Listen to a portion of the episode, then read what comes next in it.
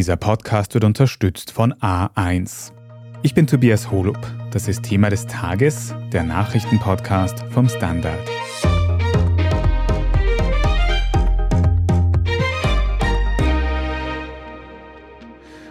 Rückzahlungen von Corona-Strafen, eine Förderung für niederösterreichische Wirtshäuser und mehr deutsche Sprache ohne Gendern. Das und mehr plant die neue schwarz-blaue Regierung in Niederösterreich. Ob das alles rechtlich überhaupt möglich ist, darüber sind sich Expertinnen uneinig. Und nicht nur deshalb wird die Kritik an der niederösterreichischen FPÖ immer lauter. Wir sprechen heute darüber, warum die Pläne der niederösterreichischen Regierung so umstritten sind. Wir fragen nach, warum sich ÖVP-Landeshauptfrau Johanna Mikl-Leitner darauf eingelassen hat und wieso die FPÖ in Österreich gerade wieder auf der Überholspur ist. Sebastian Fellner, du hast uns erst am vergangenen Freitag die ersten Infos zur neuen schwarz-blauen Regierung in Niederösterreich zukommen lassen, direkt aus dem St. Pöltener Landhaus. Mittlerweile bist du in unserem Podcast-Studio und mittlerweile weiß man auch mehr zum geplanten Regierungsprogramm von Schwarz-Blau in Niederösterreich. Kannst du uns für den Anfang mal einen Überblick geben, was ist da alles geplant? Also die interessantesten Themen, die ÖVP und FPÖ hier vereinbart haben, sind Dinge wie eine Deutschpflicht am Schulhof, ein Genderverbot im Landesdienst, die Förderung für Wirtshäuser mit österreichischem Essen und natürlich das strittigste Thema, ein mit 30 Millionen Euro dotierter Fonds für sogenannte Corona-Opfer. Mhm. Corona-Opfer, wie wird das definiert und wie, was, warum soll da dann konkret ausgezahlt werden? Da gibt es unterschiedliche Auffassungen darüber. Die FPÖ, die dieses Kapitel rein reklamiert hat in das Papier, möchte natürlich solche Leute entschädigen, die aus ihrer Sicht durch die Corona-Maßnahmen geschädigt wurden, die von Isolation betroffen waren oder auch solche, die gestraft wurden auf Basis von Gesetzen, die später vom Verfassungsgerichtshof aufgehoben worden sind. Die ÖVP-Landeshauptfrau Johanna Mikl-Leitner hat jetzt aber am Wochenende in Interviews diesen Fördertopf so interpretiert, dass alle Menschen, die irgendeinen Schaden durch Corona oder das Corona-Management davongetragen haben, entschädigt werden sollen. Also auch zum Beispiel solche, die an den Folgen von Long-Covid leiden. Okay, also Long-Covid, das wäre quasi ein Schaden, den das Coronavirus selbst angerichtet hat. Aber wenn ich das richtig verstehe, geht es da in einem ganz großen Maß, zumindest wenn es nach der FPÖ geht, darum, Menschen zu entschädigen, die sich von Corona-Maßnahmen geschädigt fühlen, oder? Und wäre das dann konkret überhaupt möglich, dass man eine Corona-Strafe zurückbezahlt bekommt, die zu dem Zeitpunkt, wo sie gegolten hat, in Ordnung und quasi rechtlich bindend war? Geht das überhaupt? Das ist genau der Punkt. Alle Verfassungsjuristen, die ich am Wochenende dazu gehört oder gelesen habe, gehen davon aus, dass das rechtlich nicht haltbar ist. Auch die Verfassungsministerin Caroline Edstadler ist sehr, sehr skeptisch zum Thema Strafen zurückbezahlen, eben weil, so wie du gesagt hast, diese Strafen Rechtskraft erwirkt haben. Also sie waren nicht mehr zu bekämpfen, sie waren quasi fix im juristischen Sinn. Und selbst wenn der Verfassungsgerichtshof im Nachhinein die entsprechenden Gesetze aufgehoben hat, gibt es keine Möglichkeit, rechtlich zumindest, diese Strafen zurückzuzahlen. Der Verfassungsjurist Heinz Mayer hat sogar ins Spiel gebracht, dass sich Landesbedienstete durch solche Aktionen sogar selbst strafbar machen könnten, weil es keine rechtliche Grundlage für dieses Handeln gibt. Und dafür sind jetzt viele Millionen Euro angesetzt. Wenn es da jetzt rechtliche Unsicherheiten gibt, wie ist deine Einschätzung im Moment? In welcher Form könnte das dann tatsächlich kommen? Also ich glaube, dass es diesen Fonds geben wird, ist fix. Meine Einschätzung jetzt ist basierend auf den Einschätzungen von Juristinnen und Juristen, dass die Rückzahlung von Strafen nicht passieren wird. Die FPÖ wird sich aber wohl irgendwas anderes einfallen lassen, um quasi ihre Corona-skeptische Klientel mit diesem Geld in irgendeiner Form zufriedenzustellen. Wenn am Ende nämlich nur von diesen 30 Millionen Euro Long-Covid-Betroffene entschädigt werden, glaube ich nicht, dass die FPÖ-Wählerinnen und FPÖ-Wähler damit zufrieden sind. Die genaue Umsetzung werden wir dann in den nächsten Monaten noch beobachten können und analysieren.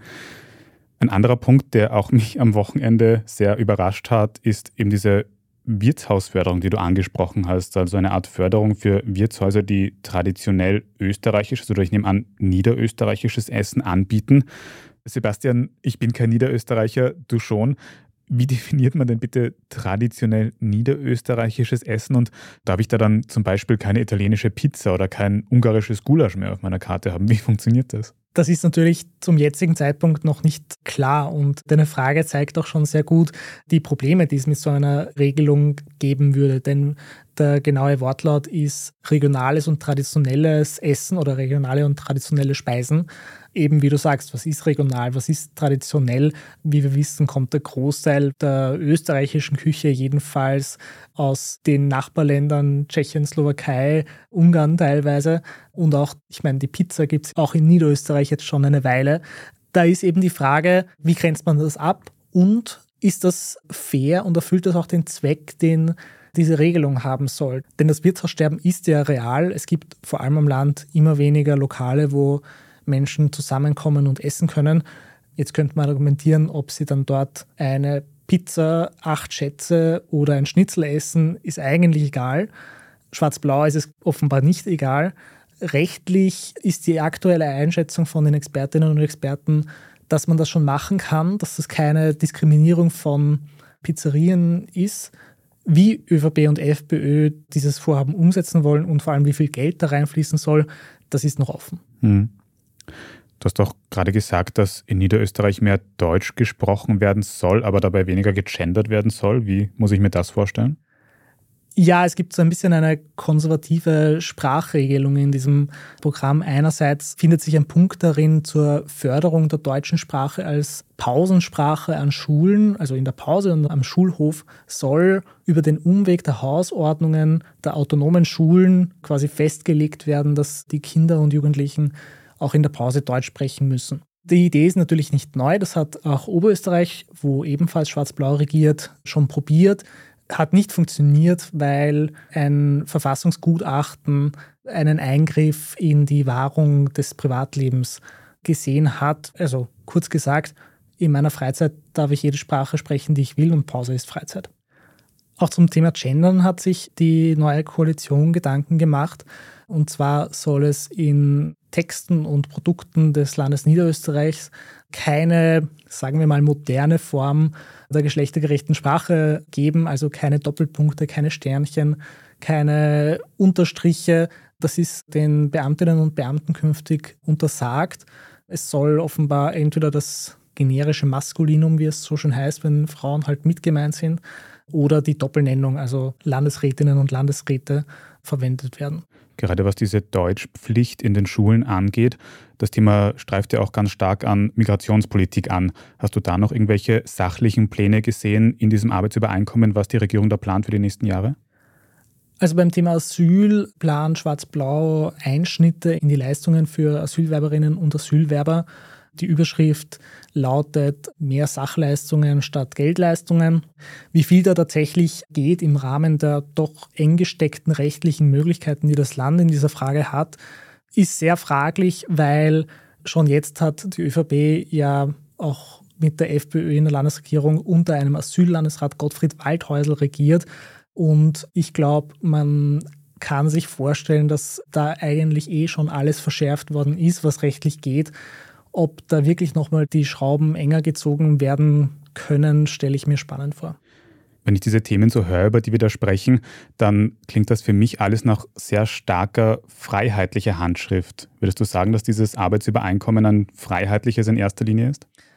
Das ist, glaube ich, ein bisschen eine Wahrnehmungsfrage. Natürlich in einem Land, das 20 Jahre lang mit absoluter ÖVP-Mehrheit regiert wurde, fallen diese freiheitlichen Einsprengsel besonders stark auf, auch weil sie natürlich politisch radikal sind. Man muss halt schon auch sehen, alles, was in dem Programm nicht steht, und es ist jetzt nicht wahnsinnig umfangreich, schreibt in Wahrheit die Regierungsinhalte der ÖVP der letzten 20 Jahre fort. Es ist schon so, dass die FPÖ hier viele, viele Inhalte reinverhandeln konnte. Die ÖVP ist aber die stärkere Partei und wird sich da inhaltlich auch nicht über den Tisch ziehen haben lassen, zumal es ja viele inhaltliche Überschneidungspunkte zwischen den beiden Parteien gibt. Mhm. Was du aber auch schon angesprochen hast heute, ist so eine Art Klientel, die die FPÖ eben zum Beispiel mit diesen Anti-Corona-Plänen bedienen will. Was würdest du denn sagen? Wer ist diese Klientel und dürfte die dann mit dieser Politik auch tatsächlich zufrieden sein? Genau, also die FPÖ muss ihre Klientel inhaltlich besonders stark zufriedenstellen, weil sie ja auf der politischen Ebene ein zentrales Wahlversprechen gebrochen hat. Udo Landbauer hat gesagt, mit ihm gibt es keine Landeshauptfrau Johanna Mikl-Leitner, er wird sie nicht wählen. Jetzt ermöglicht die FPÖ Mikl-Leitner allerdings doch als Landeshauptfrau, geht sogar mit ihr in eine Koalition. Also muss die FPÖ ihre Wählerinnenschaft inhaltlich besonders zufriedenstellen. Das sind in dem Fall MaßnahmengegnerInnen, die die Corona-Regeln für überzogen oder falsch, die vielleicht Corona gar als erfundene Krankheit gesehen haben, die Herbert Kickel bei seinem Rat vertraut haben, ein Pferdeentwurmungsmittel zu nehmen, wenn sie infiziert sind. Die haben sich durch dieses Pandemie-Management der letzten drei Jahre extrem ignoriert gefühlt von der Politik da oben, die diese Maßnahmen mitgetragen hat. Und die FPÖ hat sie über die vergangenen drei Jahre immer stärker eingesammelt und zum Teil auch mitradikalisiert. Herbert Kickel hat auf den Maßnahmengegner-Demos gesprochen, hat diese Menge auch noch angeheizt und die Früchte dieser Polarisierung der letzten drei Jahre hat die FPÖ bei der Landtagswahl geerntet und Teil des Deals ist jetzt aber auch, dass sie in der Landesregierung Politik für diese Menschen macht. Warum Johanna Mikl-Leitner diese teilweise radikale, wie du sagst, Politik mitträgt und ob wir eine solche vielleicht auch auf Bundesebene bald sehen könnten, das besprechen wir gleich noch. Aber danke mal dir, Sebastian Fellner, dass du dieses niederösterreichische Regierungsprogramm für uns analysiert hast heute. Danke dir. Und wir sind gleich zurück. 5G jetzt in allen A1 Smartphone-Tarifen für mehr Speed und mehr Spaß im besten 5G-Netz von A1. Dazu Top 5G-Smartphones um bis zu 100 Euro günstiger. Sparen können jetzt alle auch mit dem Samsung Galaxy A54 mit A1 Mobil S inklusive 30 GB ab nur 22,90 Euro monatlich mit Gratisaktivierung. Jährliches Entgelt 34,90 Euro. Jetzt du im A1 Giganetz. Ich bin die Franziska. Ich bin der Martin. Und wir wollen besser leben. Lohnt sich 10.000 Schritte zu gehen jeden Tag? Ist das Großraumbüro wirklich so schlecht wie sein Ruf? Spoiler, ja. Bringt's was, Intervall zu fassen? Wir fragen die, die es wirklich wissen und probieren es auch gleich selber aus. Bei Besser Leben, jeden Donnerstag eine neue Folge. Petra Stuiber Du bist stellvertretende Chefredakteurin hier beim Standard und analysierst da laufend unter anderem die Politik der FPÖ in Niederösterreich und eben auch bundesweit. Und weil wir heute schon gehört haben, dass dieses schwarz-blaue Regierungsprogramm in Niederösterreich doch auf der radikaleren Seite ist, muss ich dich kurz fragen, ist eigentlich die FPÖ in Niederösterreich noch radikaler, noch mehr rechts als im Bund oder in anderen Bundesländern? Also da muss man vor allem den Präsidenten der israelitischen Kultusgemeinde Oskar Deutsch fragen. Der hat sich hier seine Meinung ganz eindeutig gebildet, hat gesagt, diese Partei besteht aus lauter Kellernazis, das hat er wörtlich gesagt.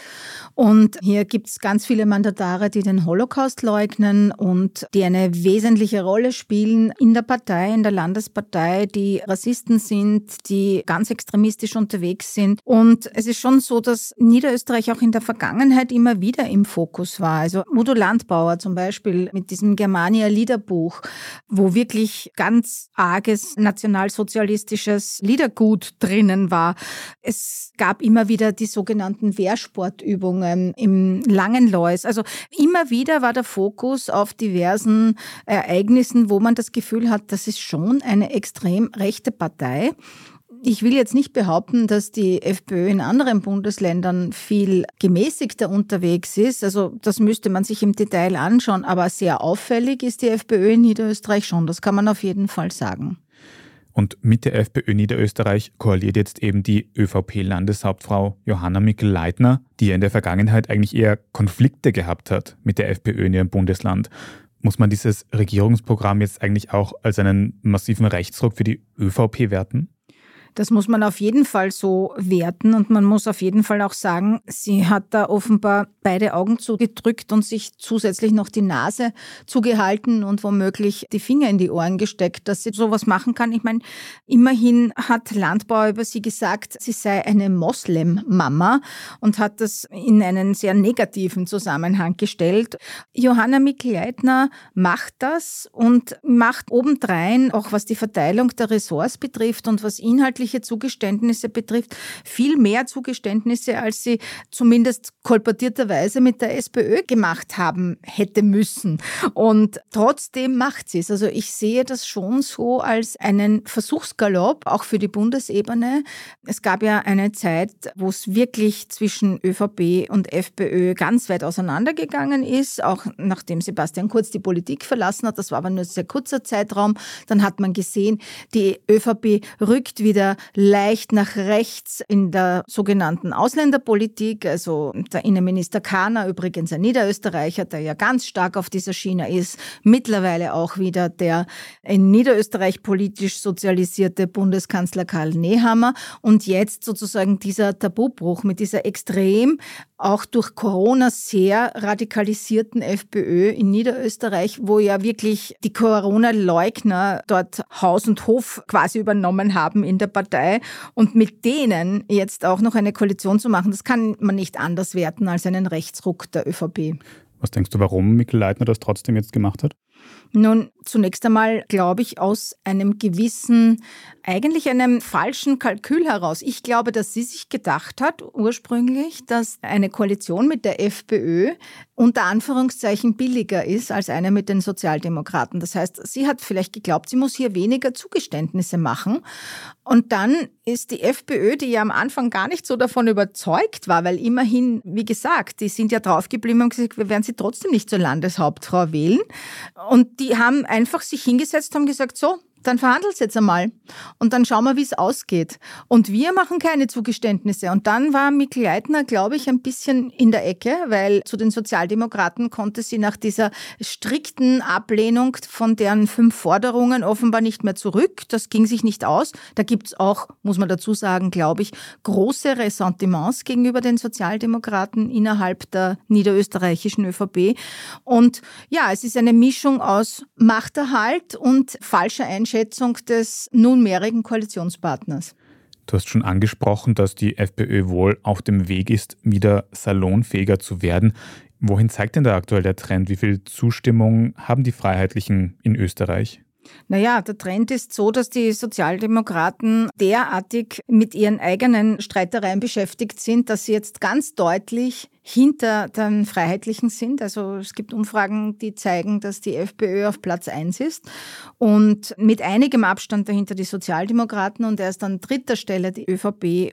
Und ich denke, dass dieser Trend anhalten wird aus einem einfachen Grund. Das sind die mit der klarsten Botschaft. Ob man diese Botschaft jetzt sympathisch findet oder nicht, aber es ist ganz klar. Ja, sie sagen, alles, was bei Corona geschehen ist, ist ein Fehler gewesen. Da bleiben auch alle Teile der Partei, egal bei welcher Wortmeldung Wortmeldung immer drauf. Die Regierung hat alles falsch gemacht und die, die gemeint haben, erstens, es ist nicht so gefährlich, zweitens, man braucht keine Impfung, alle Schutzmaßnahmen sind verkehrt, die haben recht gehabt. Auf dieser Ebene bleiben die drauf. Das kommt noch dazu mit so einer insgesamten Politikmüdigkeit, weil man halt bemerkt, ja, die Regierung bemüht sich vielleicht zwar, aber sie kann auch nichts wirklich Wirksames gegen die Teuerung unternehmen oder hat es zumindest bis jetzt nicht getan. Die Stimmung insgesamt ist nicht besonders gut. Ständig poppt irgendwo eine Krise auf. Und ich glaube, das spielt alles tendenziell den Oppositionsparteien in die Hände. Und ja, weil die SPÖ gerade nirgendwo ist, spielt es vor allem der FPÖ in die Hände. Und dazu kommt schon, eine latente Ausländerfeindlichkeit in diesem Land, die der FPÖ immer hilft, weil die FPÖ immer auf diesem Thema draufgeblieben ist. Und deswegen sind auch Zugeständnisse anderer Parteien in diese Richtung und noch ein bisschen rechter zu werden, glaube ich, wird auf Dauer nichts bringen, weil im Endeffekt geht man zum Schmied und nicht zum Schmiedel. Also man wählt FPÖ und nicht die anderen für eine ausländerfeindliche Politik. Mhm. Vielleicht auch als Gradmesser für die FPÖ-Zustimmung. In wenigen Wochen steht ja in Salzburg die Landtagswahl an.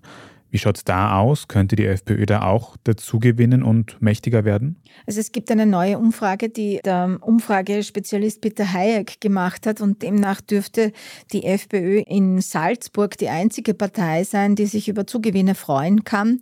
Man hört, dass die Spitzenkandidatin Swatzek einen sehr guten und sehr bodenständigen Wahlkampf führt und auch sehr gut ankommt bei den Leuten. Das in Kombination mit den klaren Botschaften der Freiheitlichen dürfte die Umfragen des Herrn Hayek bestätigen. Also offenbar kündigt sich hier das nächste Wahlbeben an. Hm.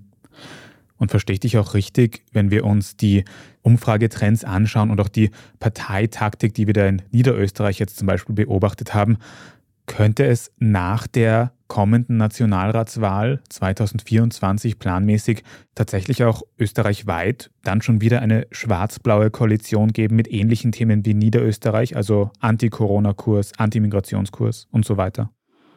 Diese Frage, Tobias, lässt sich nicht so leicht beantworten. Ich glaube, man muss jetzt ganz genau mit der Lupe nach Niederösterreich schauen und schauen, was dort passiert. Denn du hast die Themen alle angesprochen und ich möchte nicht behaupten, dass alle in der ÖVP in Niederösterreich, die Bürgermeister, die Menschen, die sich dort politisch engagieren, die vielleicht im Bildungssystem sind, dass die das so super finden, was da gerade hier passiert. Und zumindest scheint es so, als würde sich schon ein gewisser Widerstand formieren funktionieren. Und wenn die ÖVP in Niederösterreich bemerkt, dass das zu viel des Schlechten in dem Fall war, dann könnte ich mir schon vorstellen, dass man auf Bundesebene ein bisschen vorsichtiger sein wird. Im Vorfeld dieser Koalition in Niederösterreich gab es genau anders lautende Signale, nämlich der Clubobmann im Parlament, August Wöginger, hat sehr wohl gesagt, es wäre eine Koalition mit der Kickel-FPÖ vorstellbar.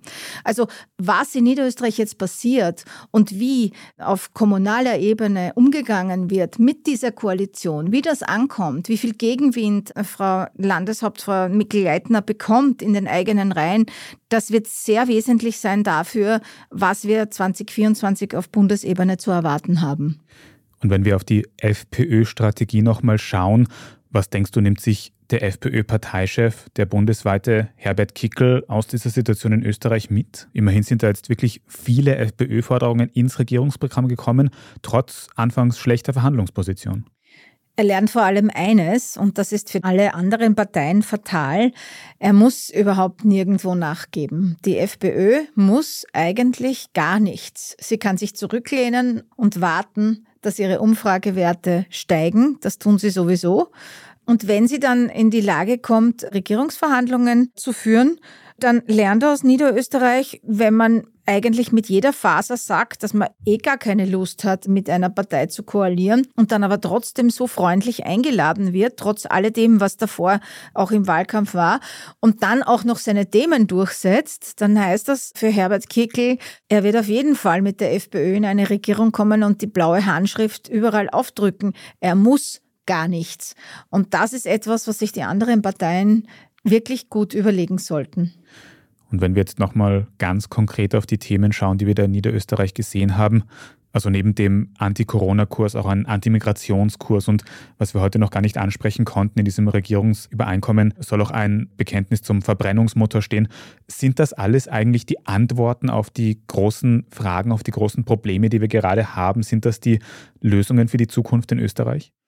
Interessant ist ja, dass im Standard heute ein sehr interessantes Interview mit dem deutschen Arbeits- und Sozialminister ist, der sagt, wir werden unsere Probleme nicht lösen können, wenn wir nicht ein gewisses Maß an Zuwanderung zulassen. Wir brauchen die Leute, wir haben sie selbst nicht. Also das ist eine schizophrene Haltung, die wir hier haben.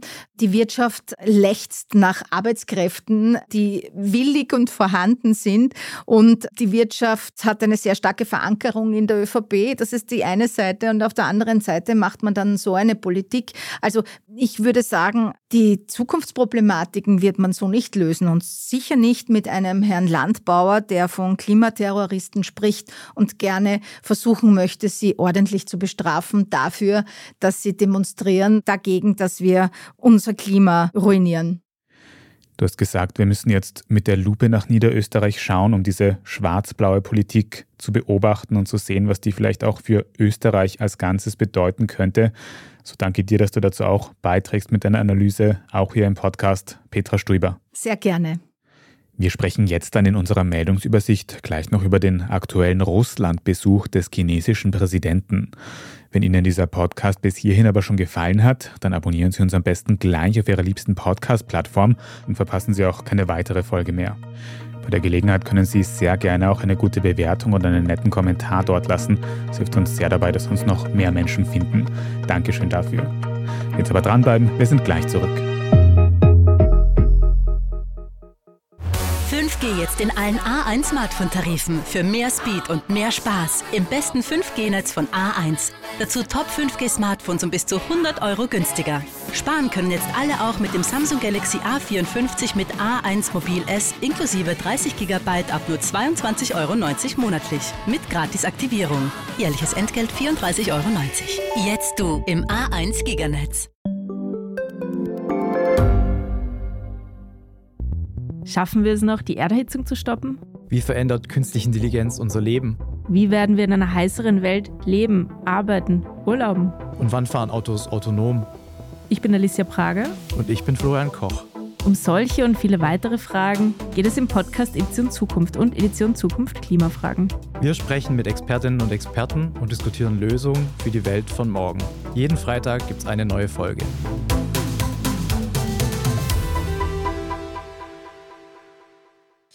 Und hier ist, was Sie heute sonst noch wissen müssen.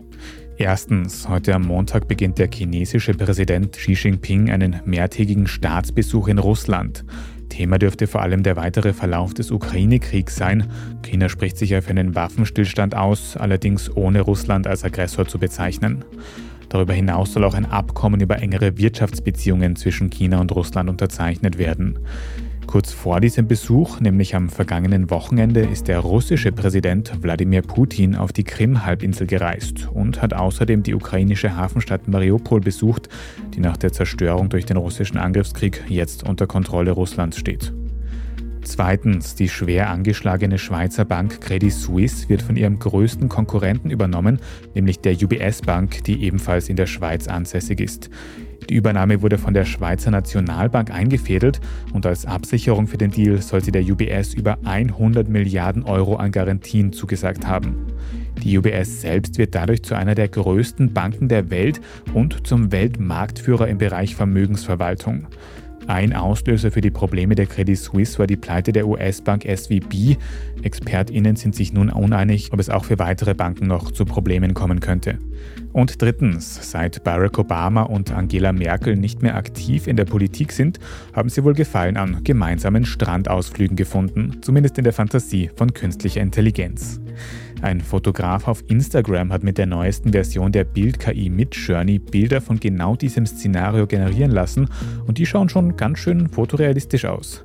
Auch das Textprogramm ChatGPT war an der Aktion beteiligt mit einem Gedicht über den Strandausflug. Auch von ChatGPT gibt es aktuell ja die neue Version 4 und auch die zeigt, wie schnell sich künstliche Intelligenz aktuell weiterentwickelt. Wer sich davon selbst überzeugen will, findet auf der Standard.at die Bilder vom Merkel-Obama-Strandausflug und dort lesen Sie natürlich auch alles weitere zum aktuellen Weltgeschehen.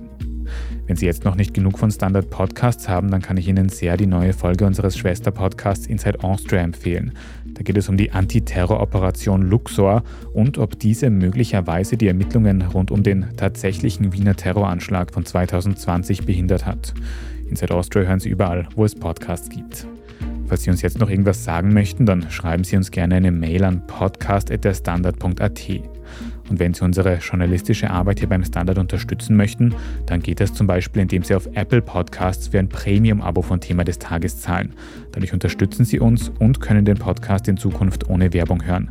Natürlich können Sie auch immer für ein Print-Abo des Standards zahlen. Vielen Dank für jede Unterstützung. Ich bin Tobias Holub. Danke auch fürs Zuhören und bis zum nächsten Mal.